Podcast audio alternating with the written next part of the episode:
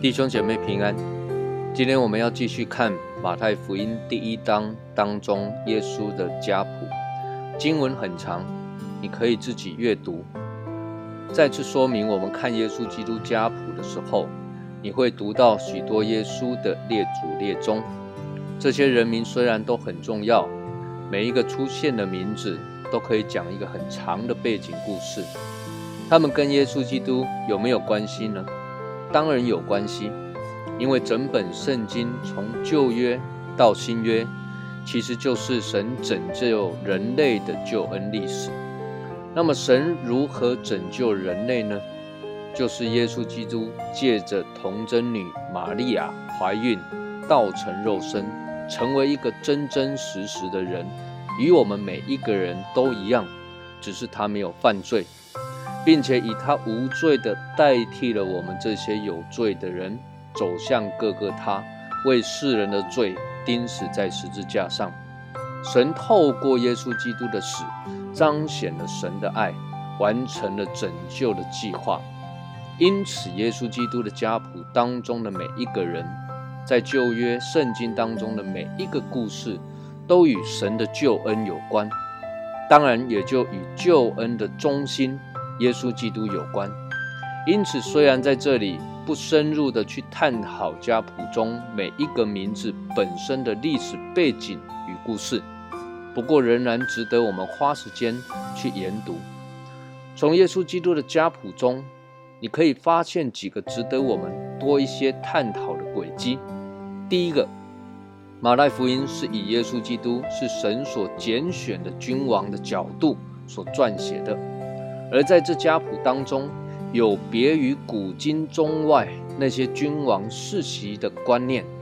从亚伯拉罕、雅各、犹大、大卫这四个重要的人物中，你就可以发现，这四个人都不是长兄。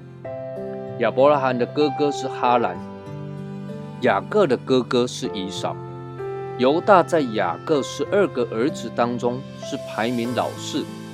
大卫更是耶西的八个儿女中排行最小的老幺，这凸显了耶稣基督是神所立的君王，不是从人的观念，不是从人的世袭而来的。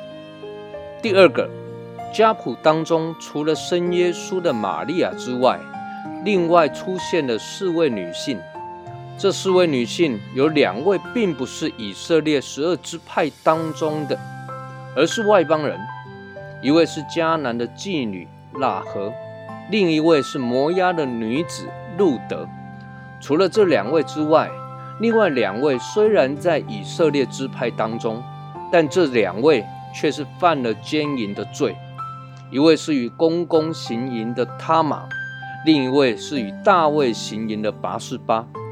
这四个女子一方面凸显了无论是外邦人。或者是以色列人，神借着耶稣基督都要将两下合而为一。加拉太书三章二十七到二十九节，你们受洗归入基督的，都是披戴基督了，并不分犹太人、希利尼人、自主的、为奴的，或男或女，因为你们在基督耶稣里都成为一了。另一方面，也在显明一个事实。那就是圣经是真实无伪的，耶稣基督有这样的家世背景，实在令人啧啧称奇。套句现在的话来说，耶稣基督的祖先喇合是在卖淫的；耶稣基督的祖先所罗门，他是大卫与拔示巴外遇所生的。这种家谱在世人看起来真是不堪入目，但是圣经的作者没有避重就轻。而是真真实实的记录在这位将世人从罪恶中拯救出来的耶稣基督的家谱之中。亲爱的弟兄姐妹，神看人不像人看人，神不看外貌，而是看内心。神拣选人完全出于神的旨意与他的怜悯。愿神赐福于你。